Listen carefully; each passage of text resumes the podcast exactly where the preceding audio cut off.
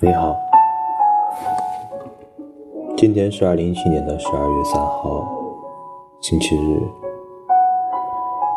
嗯，最近又没有及时更新，是因为前段时间去了一趟附近的大城市，然后天气一样热的要命，但是回来以后，连续几天都是大雨。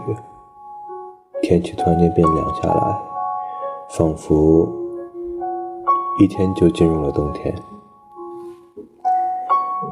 今天准备读一首诗，诗名叫做《房屋》，作者是孩子。房屋，你在早上碰落的第一滴露水。肯定和你爱的人相关。你在中午饮马，在第一只青鸭下稍立片刻，也和他有关。